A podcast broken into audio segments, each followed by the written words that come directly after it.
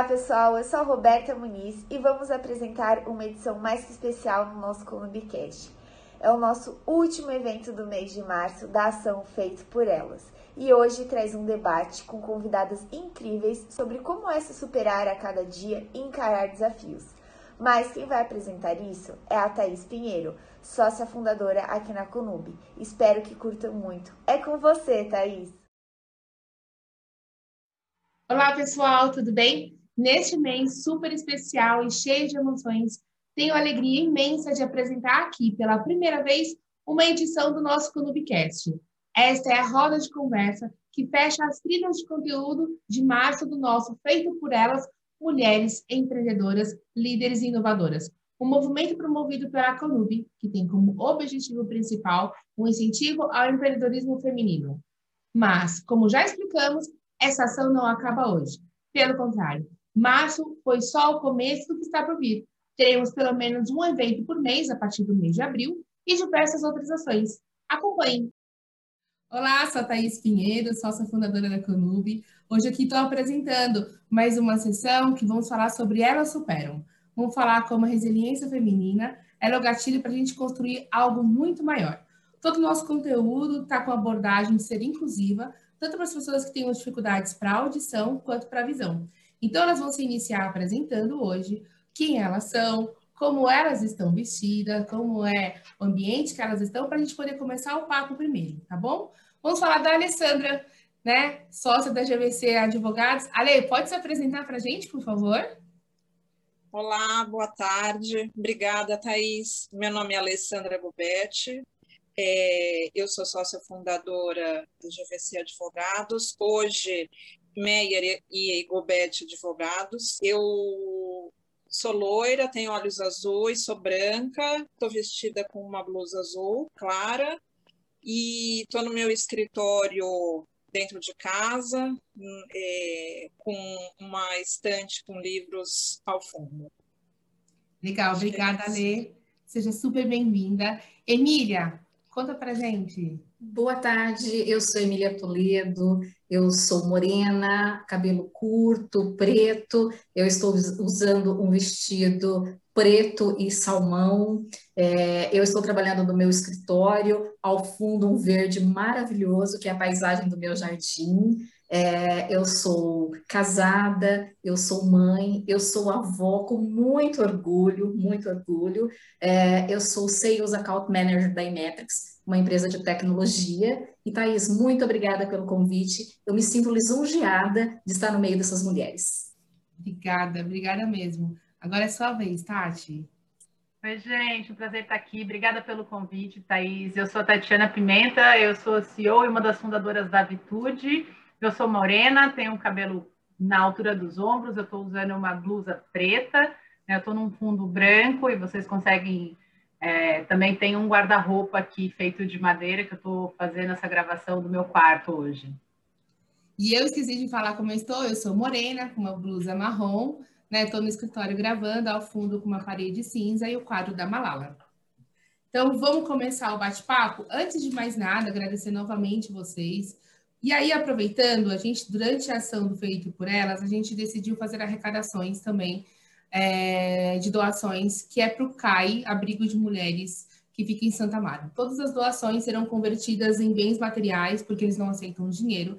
Então, aí onde você estiver vendo nossa transmissão, ou ainda na descrição do, do áudio no Spotify, ou outra, outro canal que você esteja consumindo, vai ter o Pix para você poder, a chave para você poder fazer a doação. Doe qualquer valor valor de 5 reais, 10 reais, qualquer valor ajuda muito. A Condubi depois se compromete a fazer a prestação de conta de todas as doações e demonstrar o que foi entregue para elas de verdade. Acho que a gente precisa também cuidar dessas mulheres que estão tanto no anonimato e no silêncio, né? Bom, então vamos lá, a roda de conversa, a gente vai começar o primeiro, o tema de hoje falando de resiliência, a gente está falando de elas superam, então eu queria começar colocando esse assunto já no foco e queria que vocês contassem histórias de superação que vocês passaram e como foi essa construção. Tipo, eu passei por uma história e como eu me reconstruí, como eu me refiz, como foi, que gatilho foi esse para a construção da onde eu cheguei? É, acho que eu, eu, eu, quando eu olhei a, o tema, eu fiquei pensando né, o que contar. A gente tem tanta história para contar, acho que todas as mulheres, é, nós temos histórias de superação, de resiliência. É, no meu caso, eu fui mãe muito nova, eu casei muito cedo, eu tive a minha filha com 18 anos, então aí já começa a minha história de resiliência, porque eu tive que parar de estudar quando eu voltei a estudar, quando eu voltei a fazer faculdade. É, eu morava numa cidade chamada Ibiporã, porque eu sou do Paraná. Eu morava, eu trabalhava em Londrina e fazia faculdade em Cornélio Procópio. Então, é, o tempo que eu tinha para ver minha filha era 15, 20 minutos na estrada que meu marido levava para eu ficar alguns minutos com ela para poder ir para a faculdade. Aí começa a minha história. E era muito difícil. Só que eu tinha uma garra, uma vontade de vencer na vida pela minha filha, pelo meu marido. É, e quando você está numa cidade do interior, as pessoas têm uma cultura muito de mulher não precisa estudar, mulher não. A minha família tinha muito isso. Você não precisa estudar, você não precisa sacrificar tanto, né? Mas eu nunca pensei assim. Muito pelo contrário, eu queria vencer pela minha filha, por mim, pela minha família. É, e aí, em pouco tempo, eu recebi um convite para vir morar em São Paulo, é, para ser coordenadora de um grupo de retenção da, tele, da antiga, da Vivo, né, agora telefônica, eu trabalhei quase 15 anos lá.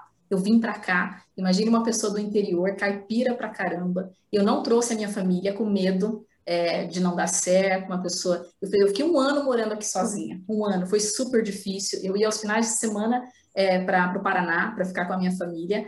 É, mas isso me deu uma garra, uma vontade de vencer cada vez mais. Em um ano eu trouxe eles para cá, continuei trabalhando, é, fiquei na Vivo 15 anos, assim, sempre, é uma, sempre eu, eu, brinco que eu trabalhei 15 anos na Telefônica, mas eu trabalhei em empresas diferentes, a mesma empresa, mas de forma diferente, mas sempre voltada para o mundo de call center. E aí eu tive uma, um convite muito bacana para ir para uma empresa que é a Whirlpool, é, para quem não conhece, dona das marcas Brastemp, é, KitchenAid, Econsul, para fazer algo totalmente diferente. Eu fui ser coordenadora da área comercial de canal presencial, mas a gente saiu de um call center e para um canal totalmente diferente, liderado por uma mulher. A maior parte dos meus colaboradores eram homens, aí já começa uma certa resistência.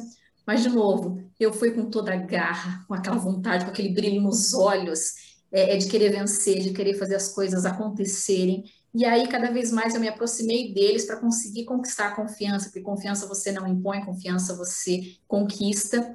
É, e aí, nesse, nessa minha etapa da vida, eu tive um câncer de mama, é, e foi muito difícil para mim.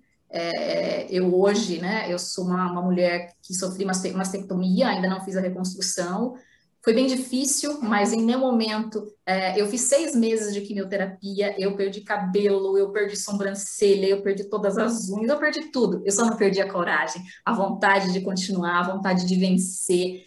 Eu trabalhei seis meses fazendo quimioterapia, eu fazia quimioterapia na sexta para passar mal no sábado e no domingo para trabalhar durante a semana e o meu time sempre me apoiando um time sensacional, espetacular. Então, isso me deu uma força, uma vontade de querer vencer. Eu sempre falo, as pessoas falam assim, mas por que você trabalhou diante de tudo que você passou? Porque trabalhar para mim também é vida.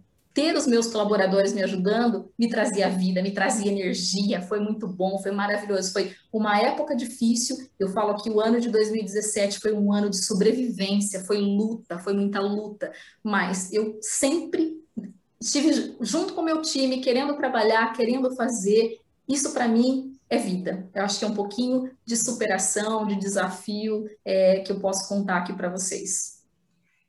Que lindo, né? Bacana. Não, posso falar nem que eu estou emocionada, que eu estou vendo a Alessandra aí, ó. A Alessandra tá chorando, né, Alessandra? A pessoa, né? Nessa... falar um pouco da minha experiência e da minha história de superação, que também envolve um pouco da vida pessoal com a vida. É, trabalhei lá, advoguei lá por um ano depois de formada, e daí resolvi que queria vir para São Paulo, que eu queria trabalhar para o mundo, não trabalhar para Santos, que, muito embora seja a minha cidade do coração, a cidade que eu nasci, eu sabia que eu podia e que eu tinha condições de de explorar um pouco mais a minha profissão. E daí, isso foi em 2001, 2000, 2001, e vim para São Paulo com a cara e com a coragem, com a vontade de crescer profissionalmente, de aprender a um mundo totalmente diferente. E daí, em 2006, eu tive um diagnóstico de câncer de mama. Acho que até por isso que eu me, me emocionei um pouco com a história da Emília. E foi justamente numa fase em que eu estava no auge da minha, da minha profissão, não digo da minha profissão, é, no auge do aprendizado da minha carreira, do auge da, do início de uma carreira promissora. Eu estava num escritório é, de médio porte, mas muito bem posicionado no mercado. Trabalhava já vinha trabalhando num ritmo muito grande, já estava fazendo pós-graduação em direito societário. E eu me vi numa situação que é, a primeira a, a, primeiro impacto foi nossa é, acho que eu vou morrer porque em 2006 é, um diagnóstico de câncer ele tinha um significado totalmente diferente do que ele tem hoje, ainda mais uma mulher com 30 anos.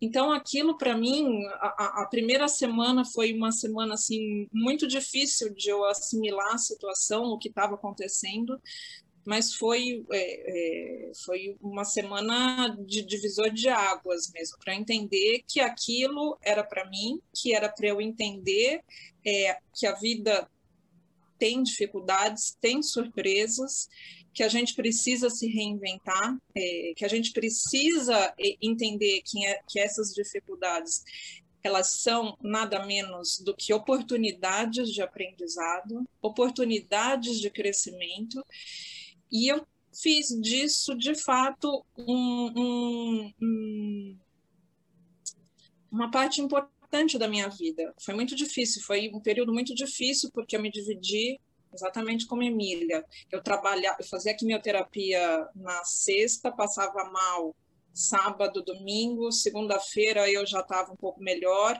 porque eu conseguia fazer de casa, eu fazia, mas na outra semana eram três semanas é, relativamente bem, e eram três semanas que eu trabalhava é, das oito da manhã às oito da noite, porque eu não queria perder a oportunidade que eu estava tendo também de, no escritório que eu trabalhava, que foram super acolhedores. Eu tinha acabado de entrar no escritório, estava seis meses no escritório, estava casada seis meses, então foi uma avalanche de, de coisas. É, esse tratamento durou por muito tempo. Eu fui terminar o tratamento efetivamente em 2018 e justamente é, quando eu encerrei o tratamento por definitivo, foi é, quando eu entendi que eu podia ir além do que eu já tinha ido até aquele momento.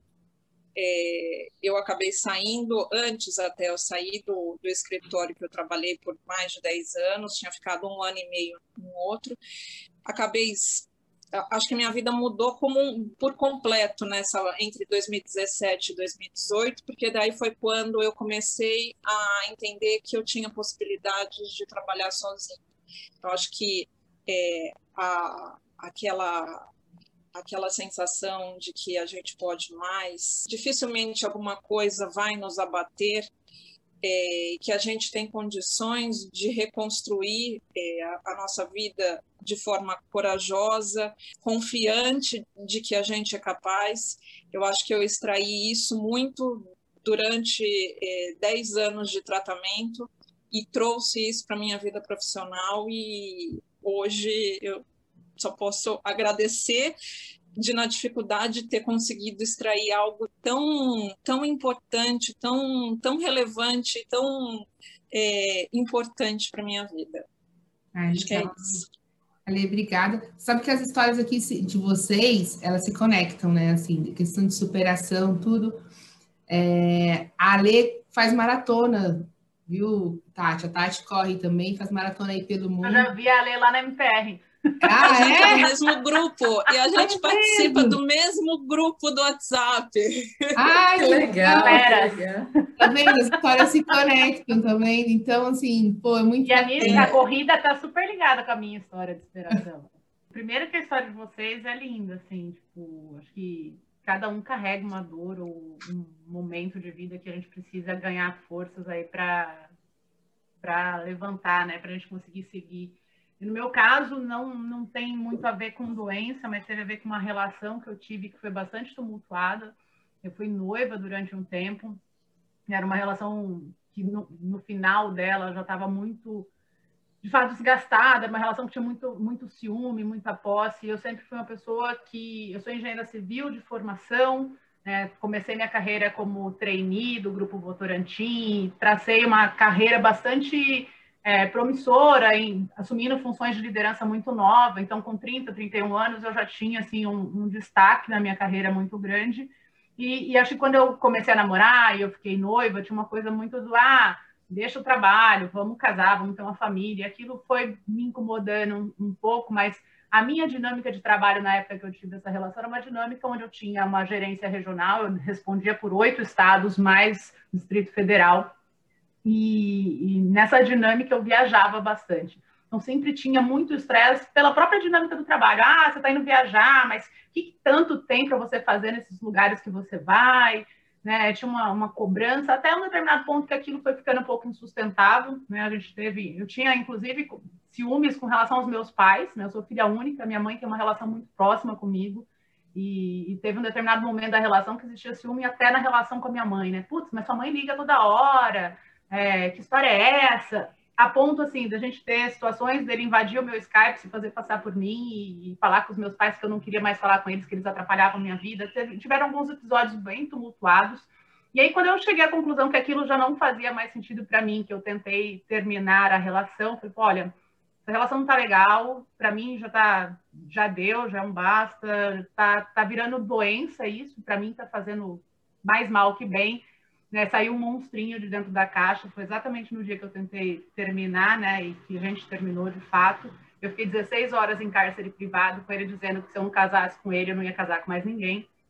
E, e nisso eu tive, durante a madrugada, duas tentativas de asfixia com travesseiro. A gente estava num, num quarto de hotel no Rio de Janeiro. E assim, eu falo que a grande sorte da minha vida é que eu não sou pequenininha. Né? Então, eu tive forças porque se eu fosse talvez uma estrutura de mulher pequena, eu não teria, porque ele era um cara de quase 1,90m. É, e eu talvez não tivesse conseguido tirar aquele travesseiro da minha cara. Então são foram horas assim de muito terror na, na minha vida. Eu lembro assim como se fosse hoje que a, a, a, talvez o que aconteceu, né, é, que tenha feito eu me salvar, porque eu gritei a noite inteira e ninguém no hotel entrou nesse quarto, ninguém abriu essa porta, ninguém apareceu para ajudar. É, depois de muitas e muitas horas ali trancado, ele fumava e aí acabou o cigarro e vamos descer para comprar um cigarro. E aí, na hora que a gente desceu, eu consegui correr até a, a recepção do prédio do, do, hotel e falar: Cara, essa pessoa aqui está me ameaçando, por favor, chama a polícia, né, me ajuda. E aí foi que, de fato, o pessoal ali do hotel é, interviu e aí chamaram a polícia, a polícia retirou ele, teve na época, acho que um dos meus arrependimentos é que nessa ocasião eu não fiz corpo de delito. Então, eu estava tão traumatizada aquelas 16 horas que eu não quis ir para a delegacia. Eu tinha marcas no braço, eu estava inteira roxa, mas eu não quis, eu estava tão, ah, assim, apavorada do que tinha acontecido. Eu estava numa outra cidade, não estava na minha cidade. E eu falo que foi um dos maiores erros que eu fiz, porque essa pessoa ficou me ameaçando durante quase seis meses depois né? E eu sem nenhuma medida protetiva, sem nada. E aí eu ia na delegacia da polícia, da delegacia da mulher, e falava assim: ah, falei, olha, tem uma pessoa que está na frente da minha casa plantado, né? E ele não sai de lá, e as pessoas da delegacia da mulher falavam assim: ah, mas a rua é pública, você não pode impedir a pessoa de ficar lá na frente da sua casa. Eu falei, não, mas ele está me intimidando, ele está me ameaçando. É, então foram meses de muito terror, né? E aí eu acho que primeiro eu tive um evento de trauma que eu não cuidei, e esse evento de trauma e tudo que aconteceu, essas ameaças e as coisas que, que rolavam naquela época, acabaram me levando para um quadro depressivo. Eu morria de vergonha de falar de tudo que tinha acontecido, porque até então a gente acha que violência doméstica só acontece com, com o vizinho na periferia, a gente não acha que acontece com a gente, a gente não acha que acontece é, com pessoas bem instruídas, bem formadas, de boas famílias. Né? Então foi um momento bem tenso que eu vivi e aquilo me levou assim para um primeiro que eu acho que eu, eu me cobrava porque como é que eu tinha entrado naquela relação? Eu vinha de uma família onde meus pais têm quase 45 anos de casados é, uma relação super amorosa. Como é que eu fui parar nessa relação bizarra dessa né? Tendo tido um histórico de família tão bacana?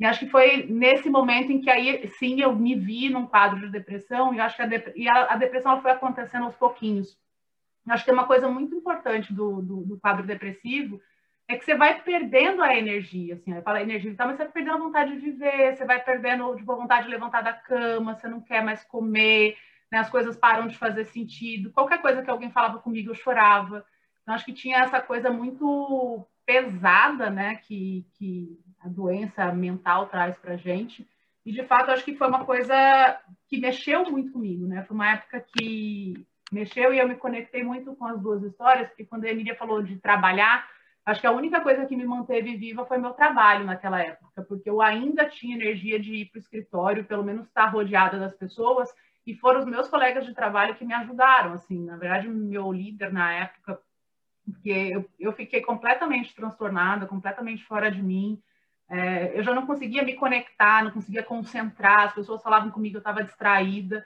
né, e aí foi pessoal do próprio trabalho falando, se você está bem, está precisando de ajuda, como é que estão as coisas? E, e aí que eu comecei a fazer terapia. E é uma, um ponto importante, que aí acho que entra a corrida né, nessa, nessa brincadeira. Eu fui fazer tratamento psiquiátrico e psicológico. E na, na questão do tratamento psiquiátrico, eu não me adaptei aos remédios.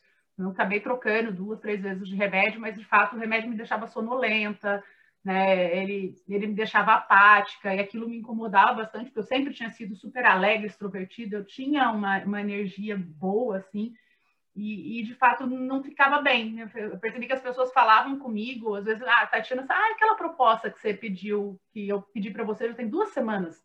E eu ficava assim, que proposta? Assim, que você já não tinha, já não tinha memória, já não tinha uma série de coisas. E aí eu comecei a falar um pouco disso na terapia. E acho que foi aí que veio uma coisa assim, ah, é, se você não está se adaptando aos remédios, você vai precisar encontrar alguma coisa que você movimente o corpo aí para fazer o corpo produzir neurotransmissor, alguma coisa nesse sentido. E na época eu falei assim, ah, gente, mas eu vivo de viagem, eu entro no avião segunda, volto na sexta, estou cada dia num lugar, cada semana numa cidade. Não sei como é que eu vou me matricular numa academia, por exemplo, né? Como é que eu vou fazer? Eu tinha nadado por muito tempo, nadei na infância, nadei na época da, da faculdade. Então, quando alguém falava em atividade física, me vinha na cabeça a natação ou a própria academia, né? E aí foi, eu acho, meu psicólogo que falou, mas, putz, se você viaja tanto, que tal comprar um tênis e botar na mala, né? Por que, que você não, não aproveita e, e vai nessa brincadeira de é, começar a caminhar ou ter algum, algum projeto que envolva isso? E eu fiquei meio que maturando essa ideia por um tempo, porque eu falei assim, gente, imagina, eu caminhar, correr, não combina comigo, né? E, e acho que foi bem interessante, porque foi, eu estava falando disso essa semana, eu lembro numa, numa das viagens que eu estava embarcando para alguma cidade, mas eu estava em Congonhas e passei pela aquela livraria que tinha na esquina ali do Portão 3, eu acho que era uma La Selva.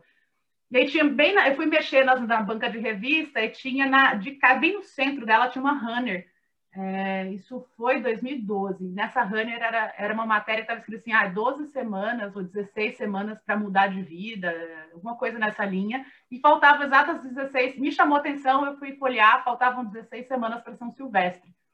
E aí tinha lá um desafio: tipo, saia do sofá e corra uma São Silvestre. E eu falei: ah, então, acho que talvez a ideia de pegar um tênis e começar a caminhar combine com a meta da São Silvestre. E eu acho que isso, eu sempre tive essa coisa de ter um objetivo, de ter meta, acho que vem do, do mundo corporativo, mas o esporte absorveu muito bem isso.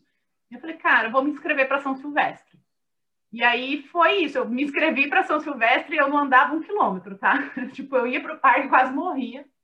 Até postei uma foto hoje, tem um amigo que falou assim, nunca se esqueça do quilômetro 3. Porque ele, ele começou a me ajudar no começo, eu não aguentava correr 3 quilômetros, que era a volta do Ibirapuera no começo, eu morria antes, né? E aí comecei a caminhar, depois caminhei, fui fazendo caminhada e trote, até que depois eu fui fazendo um trote. Isso foram uns dois, três meses mais ou menos. E aí esse meu amigo, né, que falou do, do lance do quilômetro 3, que foi quem me ajudou no, no começo, quando eu decidi caminhar, correr, ele praticava esporte também. Um dia ele me convidou para uma prova. Ah, já que você vai correr São Silvestre, vamos fazer uma prova antes. Ele, ele me convidou para fazer um circuito Atenas, que, que era bem na marginal. E até então eu não conhecia nada do mundo de corrida, nunca tinha feito uma prova, só estava com a ação silvestre na cabeça. Me inscrevi, fui fazer a prova com ele.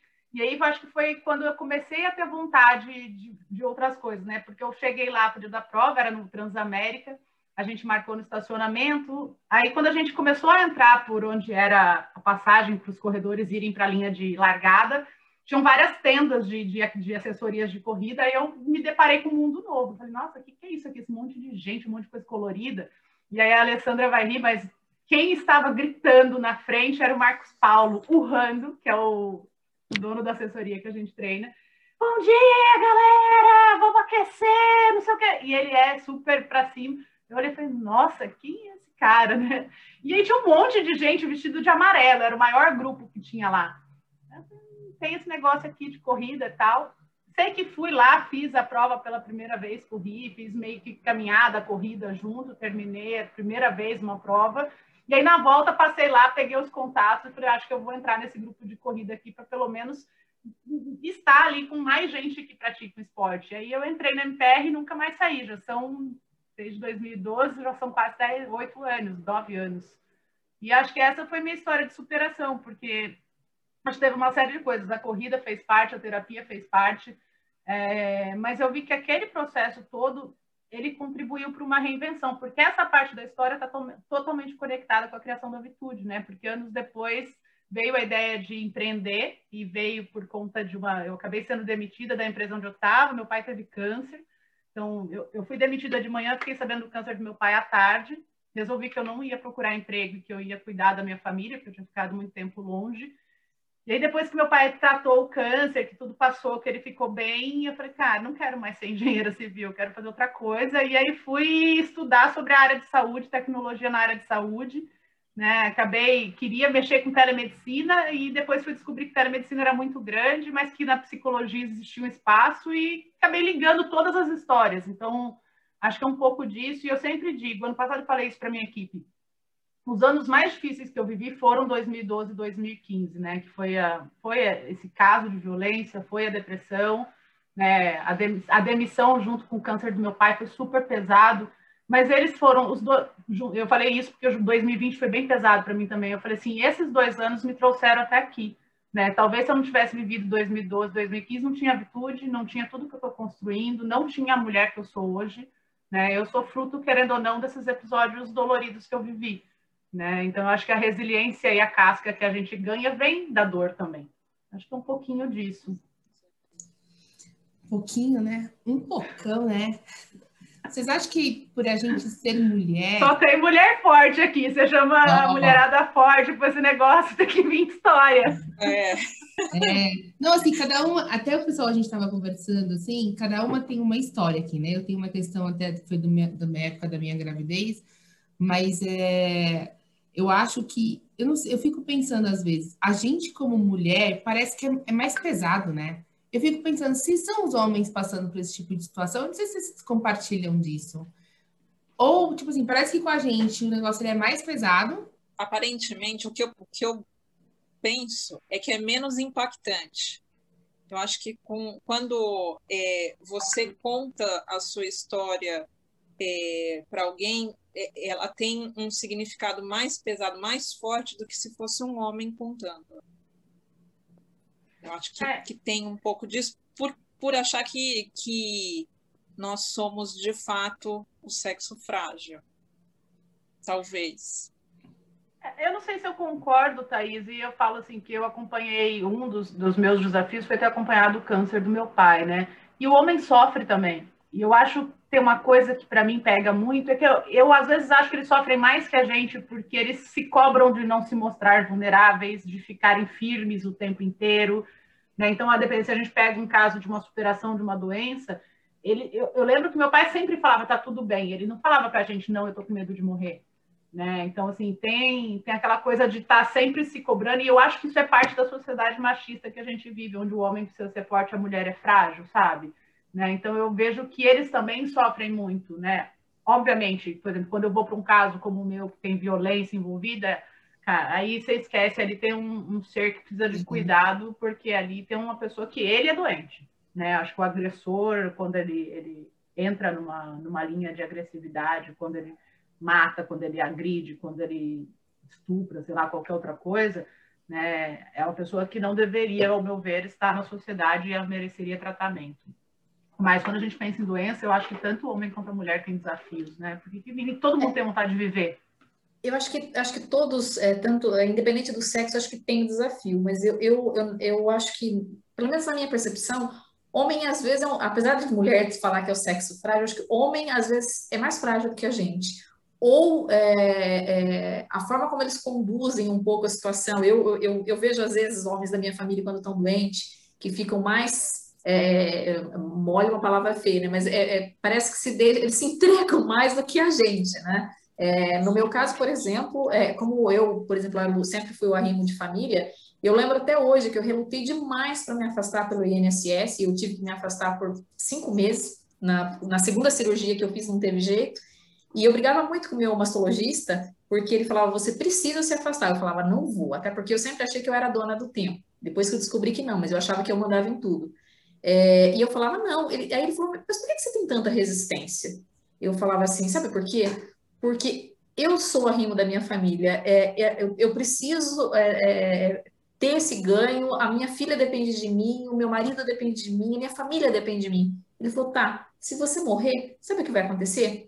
Sua filha vai aprender a se virar, o seu marido vai se virar, e é verdade. Agora, se é com eles, eu sinto que a dor, lógico, sem dúvida, não acho que não tem nem comparação, tá? Mas é um pouco mais, a mulher parece que ela, cara, ela, eu não sei, parece que a, nossa casca é mais forte, é uma, é uma percepção só.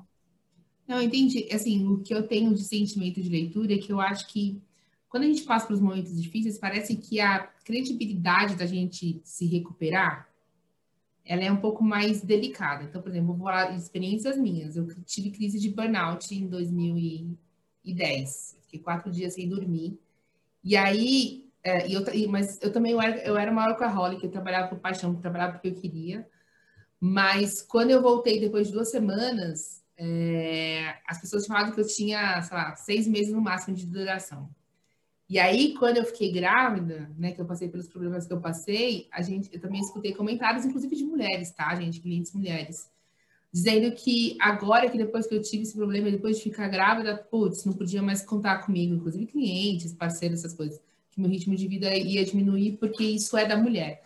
E aí, nessas duas ocasiões, eu falei, nossa, não tem nada a ver isso, né? Acho que é só é só, é só um tempo que eu preciso. Eu não estou dizendo que eu estou simplesmente, né, aposentando. É só um tempo.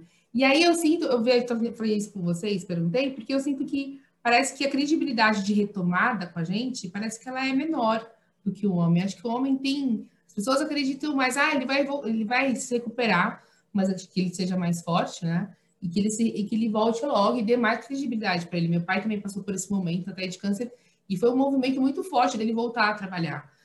Mas eu senti do meu, assim, tô falando de experiência minha, por isso que eu até coloquei essa pergunta, né? Se vocês sentem, se vocês sentiam isso, entendeu? Eu acho que é diferente, é, é, acho que são pontos de vistas diferentes. Uma coisa é como, como o homem ou a mulher se posiciona perante a dificuldade, que eu concordo que é, é, igual. Eu acho que é, entre nós, seres humanos, o sentimento pode ser o mesmo.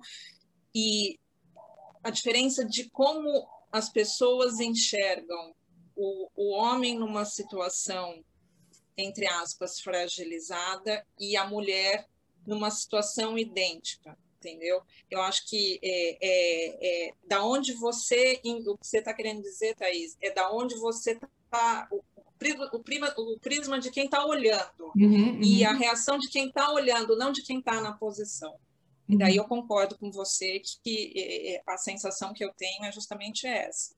as pessoas me questionavam muito: você não precisa, você não tem família para sustentar, é, você não precisa é, viver esse momento difícil e ainda se entregar ao trabalho. E a minha resposta sempre foi: não, a minha vida continua a minha vida precisa continuar por mim e especialmente porque se eu desistir agora, realmente as pessoas vão acreditar que, não, que aquilo não era para mim, que eu realmente é, não precisava passar por isso e, e não era essa a situação.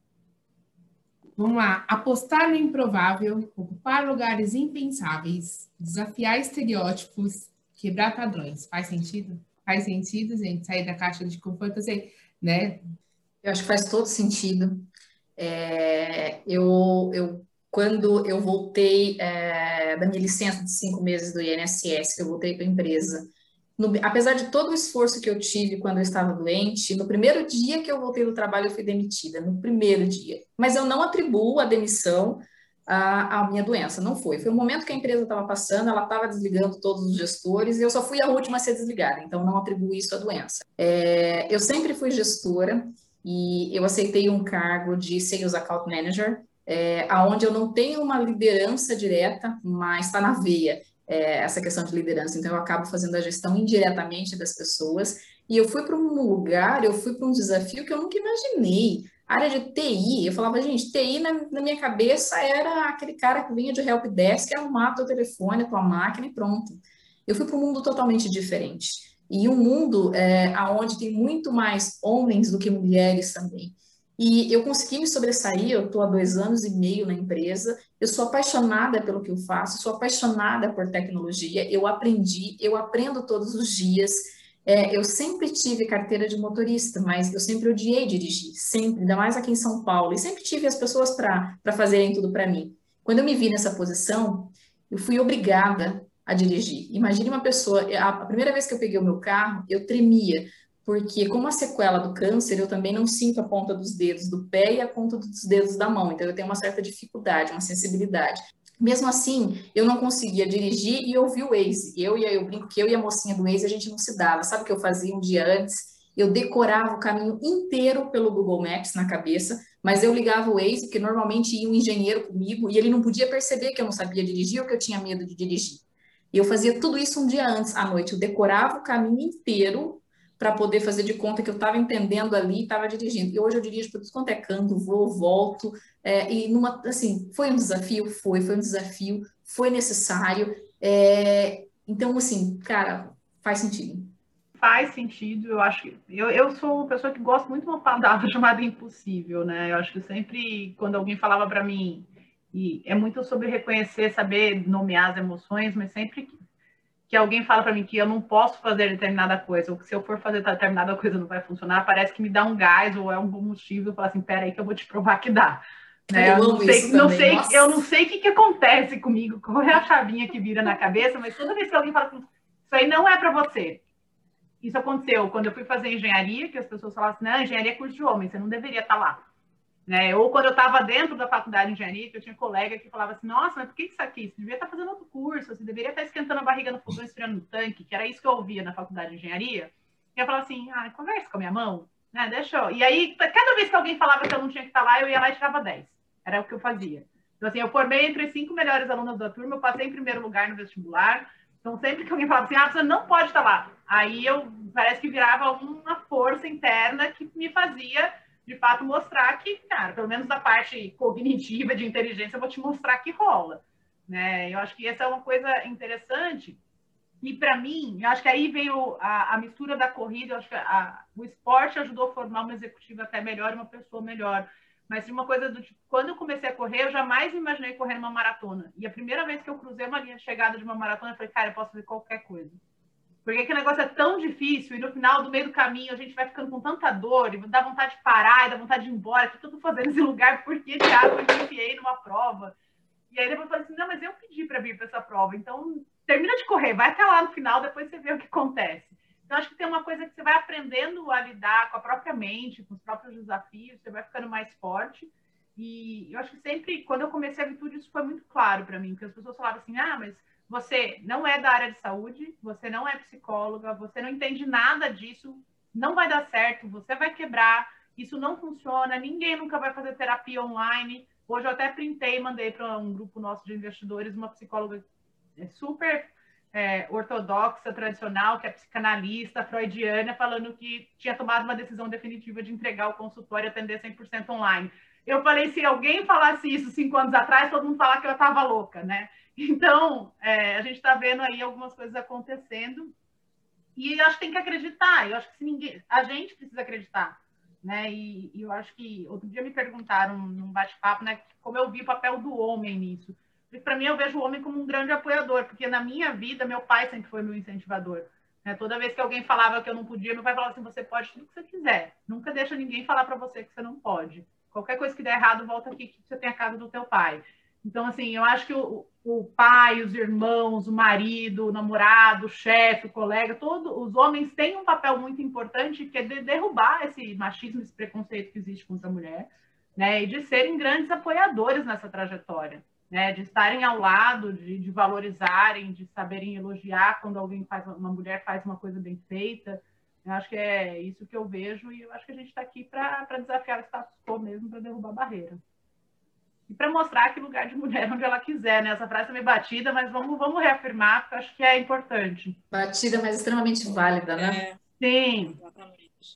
É, tem que ser, essa parte que você falou, Tati, do apoio dos homens, eu acho crucial, cara. Se o homem não apoiar e não entender a importância, assim, a gente não, não consegue, a gente continua tendo dificuldade, mesmo a gente conseguindo as coisas, mas continua sendo um pouco mais difícil. Eu acho que a participação. Você falou que seu pai tem uma, tem uma frase, quando eu fui me casar, meu pai falou assim: você pode levar o chinelo para o teu marido todas as vezes que ele pedir, mas só se você quiser. E aí, eu nunca mais esqueci isso. Eu falei, nossa, gente. Eu achei que ele ia falar que eu tinha que levar, que não sei o que, ele, mas só se você quiser. E eu achei isso essencial, assim, tipo, meu, beleza, né? Você pode fazer, mas só se você quiser. Pensando aí na minha trajetória profissional, era um, era um, um pensamento meu, caramba, eu falei a minha vida inteira que eu jamais é, teria o meu escritório. E hoje eu paro para pensar, eu, na época pensando, né, não faz sentido nenhum é, para mim voltar a ser advogada em um escritório que não fosse que não seja meu. Isso foi em 2017. Eu de 2017 para cá, com todas as dificuldades, com uma pandemia, com se alguém me perguntar você que até no final do ano eu, eu tive uma conversa com, com com um amigo que é que é amigo barra consultor, é, e daí ele falou para mim, você está num estágio que ou você pega a sua carteira de clientes e pluga em um outro escritório, ou você admite um sócio, porque do jeito que você está, você não... E eu parei para pensar, falei, jamais vou pensar em, em, pelo menos é, nesse momento, não faz sentido nenhum para mim voltar a, ao que era antes. Então, essa coisa faz sentido? Sim, faz muito sentido. É, a gente ter a oportunidade de pensar diferente do que a gente pensava antes, mudar de opinião.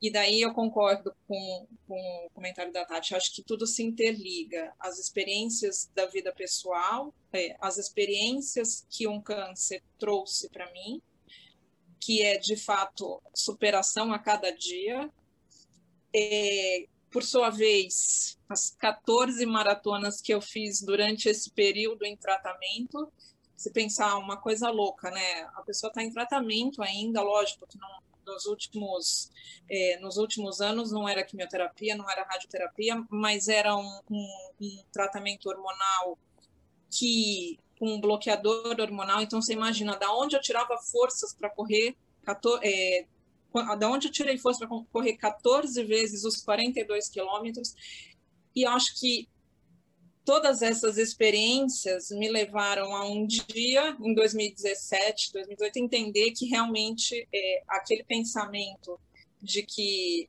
ter o meu negócio não é para mim, realmente não servia mais para mim. Então faz, faz todo sentido. Bom, estou bem, tô bem emotiva com, com, essa, com essa conversa. Bom, eu queria que vocês a gente terminasse para vocês deixando, deixando um recado para as mulheres que elas, para elas que elas precisam se superar no dia a dia para dar essa força, se, se despedindo também e, e é isso. Passassem agora nessa mensagem para gente. Eu posso começar. Acho que tem uma coisa que, até porque eu acho que eu estou inspirada de, de uma coisa que aconteceu um pouquinho antes da gente começar a gravar eu recebi um arranjo de flores de presente, veio com uma a, a mensagem do cartão é exatamente uma coisa que eu costumo falar para as pessoas do meu time, mas principalmente que eu falo muito para o RH quando é, nessa pandemia a gente atende muita empresa e o nosso interlocutor é o RH, né? E a gente fala muito que eles precisam colocar máscara neles primeiro, depois nas crianças e lembrar do autocuidado. Mas a frase que veio no cartãozinho foi: lembre-se de ser gentil com você. E eu fiquei. E veio com um coraçãozinho, aí eu, tipo, ok, entendi o recado. Mas é uma coisa que às vezes a gente se esquece, que é de cuidar da gente mesmo, né? De ser gentil com a gente. Então, acho que eu vou deixar aproveitar que me inspirei nessa frase e deixar aqui, seja gentil com você.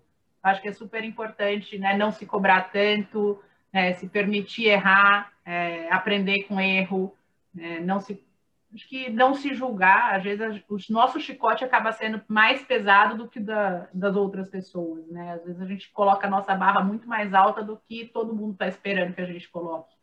Eu acho que é um pouquinho disso que é o meu recado final aqui. Bom, o meu recado, acho que é falar para as mulheres para elas serem cada vez mais é, confiantes, é, orgulhosas de si mesmo. É, acho que acho que esse é o meu grande recado. Se orgulhe, de si mesmo. Bom, meu recado hoje, pensando no nosso tema, pensando nas trocas que, que a gente teve nesse, nesse, nesse bate-papo, é, e da minha experiência, é que ser, ser resiliente é muito mais do que aceitar é, as coisas é, de forma simplista, vamos dizer assim. É aceitar a dificuldade de fato como ela é, de peito aberto, e entender que a dificuldade ela é aprendizado, que a gente cresce na dificuldade é, e que é uma oportunidade para a gente é, ser um pouco melhor conosco e com os outros. Então, meu recado hoje é esse. É, entendam a resiliência como uma coisa boa e como aprendizado. Ai, é isso. Eu tenho, do que você falou, Ale, eu tenho um post-it aqui que está sempre colado. Ele está escrito: não desperdice o poder das situações perturbadoras. Tipo, elas, é. elas são grandiosas na nossa vida. Às vezes a, gente, a zona de desconforto, ela promove é. mudanças importantes. Então, que a gente nunca desperdice nem anule situações que nos provocam, né, e que nos, nos fazem é, ter impulsão para mudar. Acho que tudo é um aprendizado, né? Tudo é um porquê e tudo a gente tem que levar para a vida é, como um grande, um grande aprendizado mesmo. E tem que realmente nos impulsionar para frente e desistir jamais, né? Eu sempre pensei isso. Por mais que é, à noite você chore, o dia seguinte você vai sorrir, porque vai passar. Então, acho que a gente tem que ser muito persistente, muito resiliente. E eu sou uma pessoa que eu tenho muita, mas muita fé. Então, a gente vai se despedindo. Vocês querem mandar um tchauzinho, se despedir, falar alguma coisa? Eu só queria agradecer, Thaís, pelo convite. Eu acho que é uma, uma oportunidade muito bacana da gente falar, porque isso é uma coisa que eu percebo, às vezes as pessoas veem, ah, nossa, tá, tá um puta sucesso, tá na revista, tá na matéria tal, mas a gente é humano, tá? todo mundo sofre, todo mundo tem seus desafios, a gente tem uma série de coisas, né, para a gente não se deixar iludir aí com o que a gente vê nas redes sociais, porque o mundo nem sempre é tão colorido assim do lado de cá, né? Então, por isso que eu falei muito da gente ser gentil com a gente. Eu queria agradecer, porque eu acho que é uma oportunidade da gente levar uma mensagem bacana para outras mulheres. Obrigada. Eu também quero agradecer e eu concordo plenamente com a Tati. É, foi uma oportunidade ouvir essas histórias que eu escutei aqui também, de mulheres inspiradoras. É, parabéns, Thaís, pela, pela ação, pela atitude e muito obrigada. Foi assim, novamente, eu me sinto lisonjeada de, de estar aqui, de ouvir essas histórias. Parabéns para todos vocês eu reforço o comentário delas, agradeço a oportunidade, agradeço a oportunidade de falar, de ser ouvida e de entender que as mensagens, que as trocas também são para mim, para todo mundo que está ouvindo e, e para nós mesmos, porque a gente acaba se ouvindo, quando a gente fala, a gente acaba se ouvindo. Então, eu agradeço, inclusive, a oportunidade de vocês de me colocarem para me ouvir. para, e parabéns pelo, pela iniciativa, Thaís. Parabéns para vocês. Obrigada mesmo. Eu espero de coração que com essa conversa que nós tivemos hoje, que mulheres se inspirem em vocês, né? Eu lancei esses dias um quadro no meu perfil pessoal sobre mulheres que inspiram, coloquei minha mãe e as quatro irmãs que, né, vieram. E aí eu falei, eu preciso de mulheres para poder falar que inspiram e de, exatamente o que vocês estão falando, né? A gente é humano, é sentimentos, a gente batalha, e não é todo mundo que tem uma vida perfeita e que passou por dificuldades de, real de vida. Então eu queria falar, e é isso que eu queria, tipo assim, ah, da fortaleza que a gente é capaz de ser. É, obrigada mesmo, obrigada de coração. Um beijo. Tchau para vocês, um beijo, beijo bom final de semana. Prazer em conhecê-los. Tchau, tchau. Prazer é meu. Prazer tchau. Espero que tenham curtido o nosso conteúdo exclusivo. Os links estão na descrição desse episódio. E não se esqueça de curtir e compartilhar o nosso podcast. Até mais!